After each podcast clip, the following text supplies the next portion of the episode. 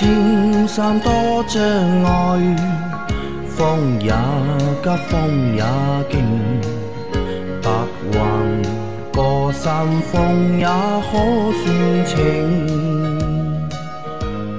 莫说水中多变幻，水也清，水也静。养车修车乐趣多，开车用车没烦恼。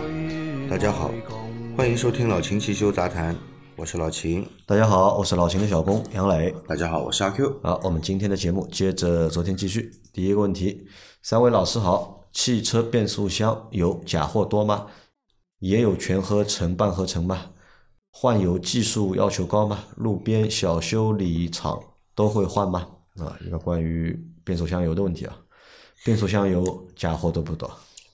多，也多，也多。在我们中国，对吧？汽配这这一块，你不要说什么假货多不多，都可以用假货给你配辆车出来，就也很多的，嗯。所以我们在节目里面一直让大家去换原厂的变速箱油，对吧？一方面呢是为了不把型号配错，第二方面呢也是可以想办法杜绝一下假货。对。因为我们知道的所有的就是机油品牌，他们应该也都会出那些变速箱油，对的，那也都会有。那如果机油会有假冒的话，那变速箱油啊，也同样会有假冒的，对的，啊，这个是很正常的啊。那然后变速箱油也分全合成和半合成嘛，分的也会分，也有矿物油，也有合成油，都分的。哎，那这个我就我在想，那我们之前只是让大家就是比如说两年四万公里更换。变速箱油，嗯，对吧？那如果我用的是半合成的那个变速箱油，或者全合成的变速箱油，和这个更换的年限有关系吗？没多大关系，没有多大关系。基本上原厂配的，现在很多都是用的合成变速箱油，没有没有什么太关系。对啊，因为现在基本上都是全合成的，基本上用的都是合成变速箱油啊。好的，那换油的技术要求高，要求好像不是很高，我们说了几百期节目了已经。呃，重力放嘛，重力换油嘛。嗯，虽然是重力换换，操作上还是有要求的。操作还是有要求的。换了不好出问题的也会有，换换好了以后漏油的也会有。嗯，反正自己是不要动手换了，对吧？找专业的人换。找专业的人换。就自己如果是吃这行饭的，那没问题，你换。那如果不是吃这行饭的话呢？吃这行饭的人就不会在这里提问。这个不一定的，我们节目里面也会有同行过来问问题的啊。然后路边的小修理厂能换吗？可以换，我觉得只要他会换就可以了。换了，你看起来都会换的。嗯。换好了以后没问题才叫会换。嗯。换好了以后有问题了，那就是不会换。那能那能不能换呢？对吧？路边的小修理厂。呃，如果你是个手动变速箱无所谓，随便找个修理厂都都可以换啊。如果是自动变速箱，呃，需要拆油底壳的这种呢，你还是找一个靠谱一点的店。但小店也能啊，小店不一定那个师傅不行，对吧？关键是看师傅，不是看店大小。啊，好的，啊，再下一条，秦师傅你好，冬天老鼠猫喜欢进发动机舱怎么办？有什么办法可以不让他们进？谢谢。这个问题已经是一个老生常谈的问题了，这问题大概被提及了十次了，对吧？但是到是如今市面上还没有相对应的产品，对，对吧？没有很好的解决方案。所有的在听节目的小伙伴，商机。来了，这个这个只能这么说，我们是那个汽修杂谈，啊不是那个不是动物世界的，不是动物世界，这个问题 真回答不了。我看到有个小伙伴在下面评论，他怎么说的知道吧？里面放一把猫粮，放猫粮完蛋了，猫和老鼠都来了。我跟你说，老鼠也吃猫粮的，嗯，对吧？对的，这的确是一个问题啊，就是而且我也去网上查了，包括。之前我说的嘛，就是有什么喷剂啊，可以喷在里面嘛。后来网上查了查，没有，淘宝上没有找到同类似的产品，对吧？那所以好像真的没有一个很恰当的产品或者很合的产品去解决解决这个问题啊。啊，你也不可能把车底封起来，这个也不现实。而且我跟你说，猫比老鼠还多啊，猫比老鼠还多，对吧？猫比老鼠还多，猫呢，那个野猫。小区里面的那些野猫啊，冬天它很冷，没地方去。车子你熄火了以后呢，发动机舱是热的，它就躲在那里面，很舒服，对吧？的确是很很头疼啊，这个问题很难解决。那我在想，要么就这样，要么你开车之前、上车之前，你引擎盖拍两下，拍两下没用的。有时候它躲在里面，你拍了以后它受惊了，就缩在角落里面不敢出来。我碰到过这个事情的，那个时候就是的，我还开个吉普嘛，那个机发动机舱里面也大，就我正常打倒车在开，我总觉得一路怎么听到有猫叫呢？我说这个猫在哪里呢？我车里没猫啊。后来想想不对，要不就是发动机舱里面进猫了，我赶快找个地方停车熄火，把发动机舱打开，一打开一只猫从里面窜出来了。啊，但是就有一点可以可以说的是什么？就是基本上不太会同时出现猫和老鼠同时进来的这种情况，不太会。一一般是不会的。对吧？你有猫的地方，对吧？老鼠应该比较少，对的吧？你有老鼠地方呢，猫会比较少一点。但这个好像的确也没有太好的办法，啊，所以这个就是发财的机会就留给大家了，就啊，因为你想想一下，中国去研发一个新产品啊，中中国多少亿台车啊？啊，我跟你说，对，这么多车啊，就说只有百分之十的人会选购你这个1%商品好了，百分之一就发财了，是吧啊 就发财了，百分之一就发财了，对，百分之十那是发大财我在想，那么好的项目，老谭怎么不做？没有这个产品。没有这么这个让他造一个出来好了，对吧？机油都能做，对吧？弹簧机也能做哦，，机油你找个代工厂都能给你做的，不管大厂小厂，嗯它只要是有资质的，能生产机油的，它能都能给你代工出来的，贴你的牌嘛，就是嗯对吧？机油好坏另外一说，但是能造出来，这个东西研发成本高了。这个东西方便，对吧？做一个老田，叫不老田了，老谭老坛去暑神神器，写一张纸指头贴里面，辟邪嘛。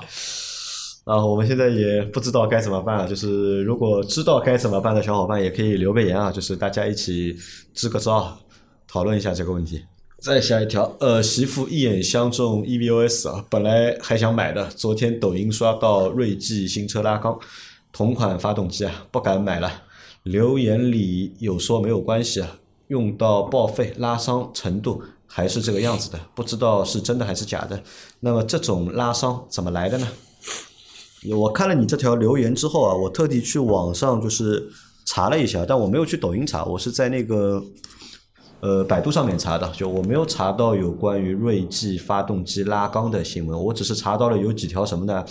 就是那个散热有问题，就新车啊只开了就是呃几百公里啊然后那个发动机散热水温高啊，水温高啊散热散不了，然后强制就是停停机嘛，有那个启动了那个保护程序嘛，就发动机强制停停机，然后拉去了那个发动机保护了嘛，自自自己熄火了，然后拉去四 S 店，然后四 S 店检查下来呢，说是那个坏了，就是说是那个继电器坏了，就是那个电子风扇的哦风扇继电器继坏了。电器坏了，要帮他换那个继电器。这个新闻我是有看到的，但是关于说拉缸的我没看到过，特别是你说新车新的发动机要拉缸，还蛮难的吧？我想。嗯，除非有一点。啊，油漏光了。不是的，啊，这个活塞和那个缸壁的间隙有问题，没装好不是没装啊好，就设计的时候、生产的时候它就有问题，这个嗯间隙有问题，会造成拉伤，只有这个可能。那如果按照如果是设计上的问题的话，那应该是大大范围出现这种情况。锐际这个车卖了也快两年时间了，对呀、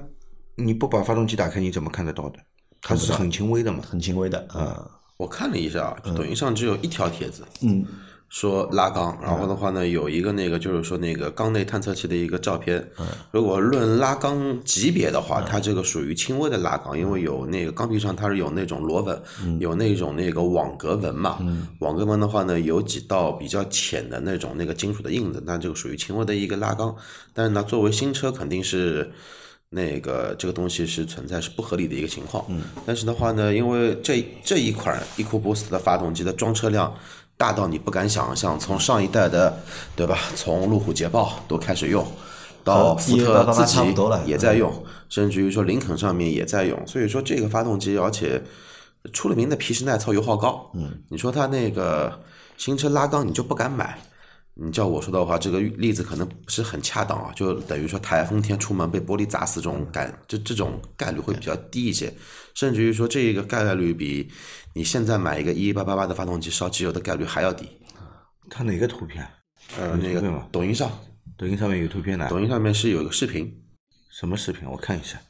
老秦看了吧？啊，看了这个视频，我看了，啊，的确是有轻微的这个拉缸的痕迹啊，但是应该这种程度的拉伤应该不影响使用的，不影响使用，不影响使用。对，它背面的那个阿 Q 刚刚说的那个网格纹嘛，这个其实叫鱼尾纹。嗯，鱼尾纹这个是鱼尾纹是激光战火所留下来的痕迹。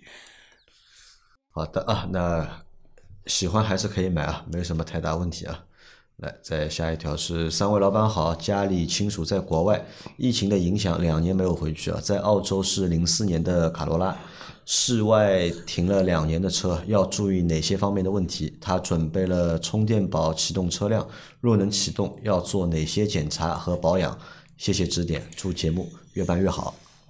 停放两年的车啊，停放两年的车呢，这个机油肯定要换的。啊，机油要换，对的，机油换一下，油液都应该换了，我觉得。对，停放刹两年了刹车油换一下防冻液要换。对，这些防冻液和机油肯定是要换掉的，嗯，好吧。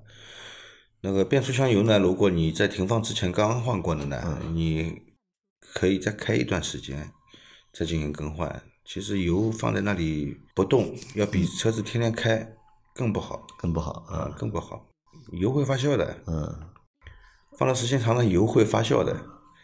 你把它放在桶里面，打开过的，随便你机油还是变速箱油，你放在桶里面，这个桶是被打开过的，然后你盖子盖好，你放在那里放两年，百分之一百那个桶会鼓起来的，对的，因为空气会进去啊，。不是空气进去啊，它发酵了才会鼓起来啊。呃，所有的油液对吧？能换的都要换掉它。对的然后轮胎也要检查检查。轮胎一定要检查，为什么啊？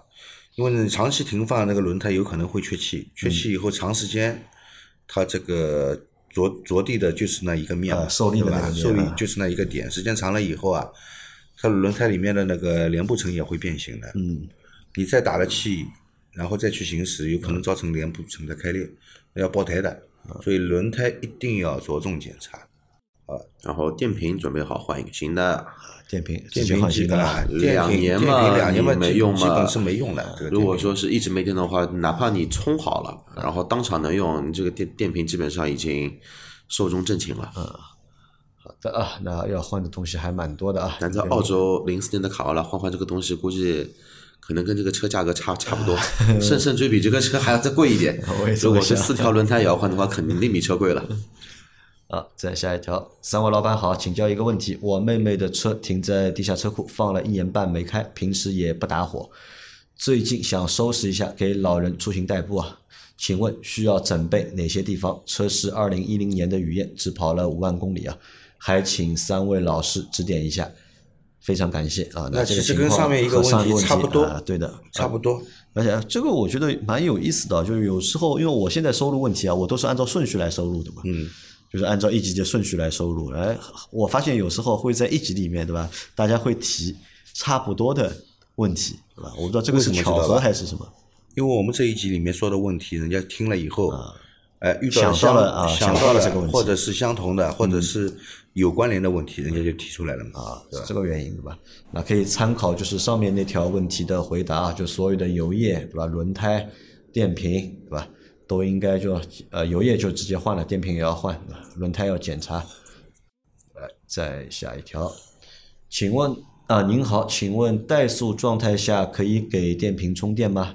平时不怎么开车，所以想问问这种方式能给电瓶充电吗？会对车产生什么不好的影响？怠速可以给电瓶充电，没问题。没问题啊，因为怠速的时候，它的发电量跟你在行驶的时候发电量是差不多的，嗯。是差不多的。发电量的高低取决于你这个电瓶亏电还是不亏电。嗯，因为发电机里面有调节器，它是根据你根据你的工作电压啊来给你调整它的一个发发发电量，对吧？所以怠速也是可以充电的，怠速也可以充电啊。但是不建议你经常把怠速车子停在那里呃怠对车子速充电，会有一些其他的影响啊因为你经长时间的怠速啊，发动机缸内积碳会很严重的。嗯会容易产生积碳啊。能跑的话还是跑一跑啊，哪怕就出去跑个半小时。跑嘛，对轮胎也好，嗯你车子就滚动起来了嘛，嗯你变速箱也在工作了，对吧？你四个轮子都在滚，都在动啊。你原地怠速的话，基本上也就是发动机在工作。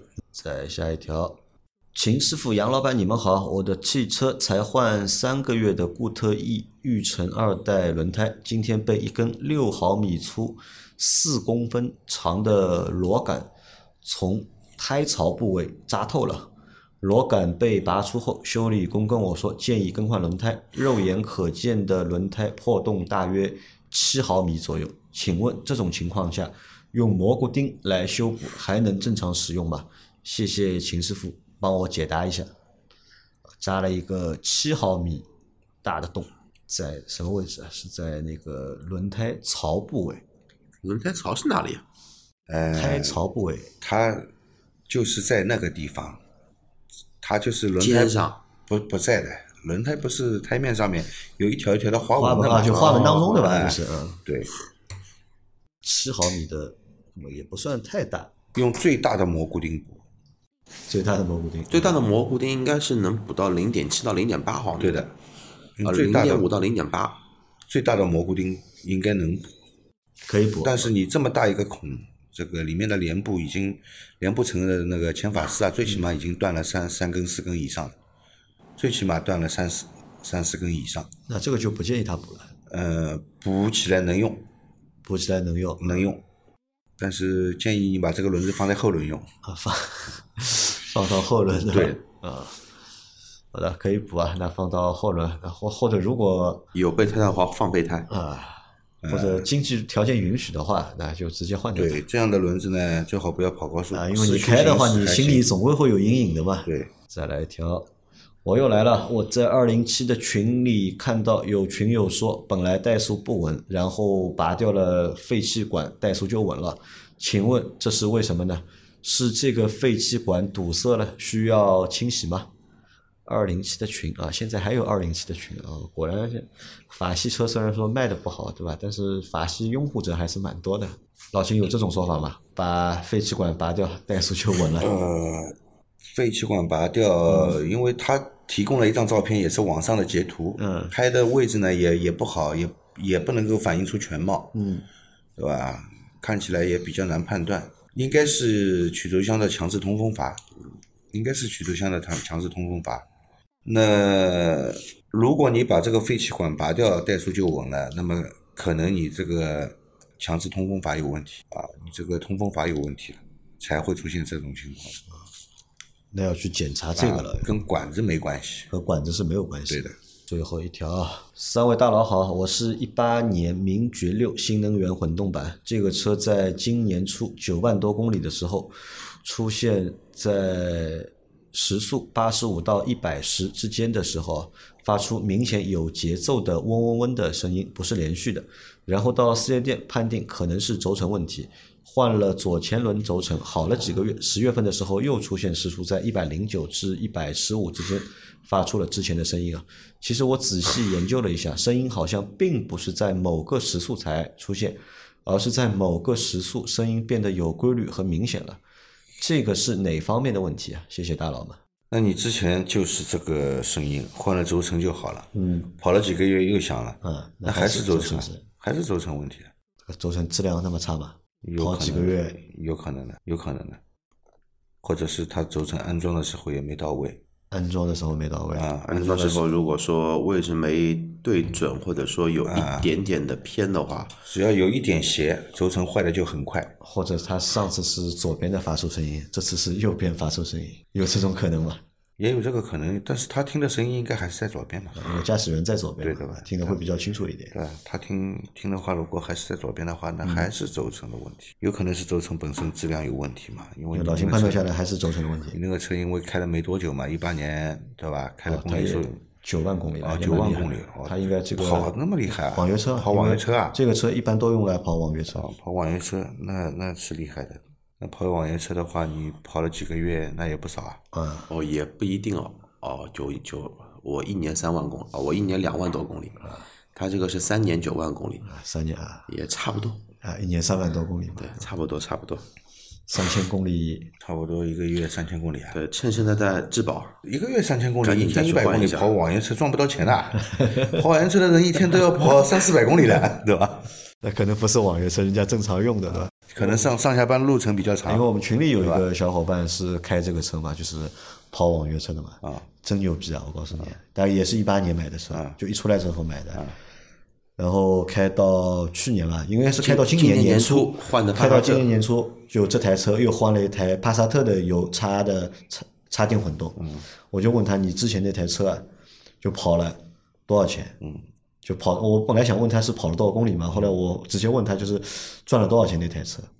你猜看老秦，一台车他跑了多少钱？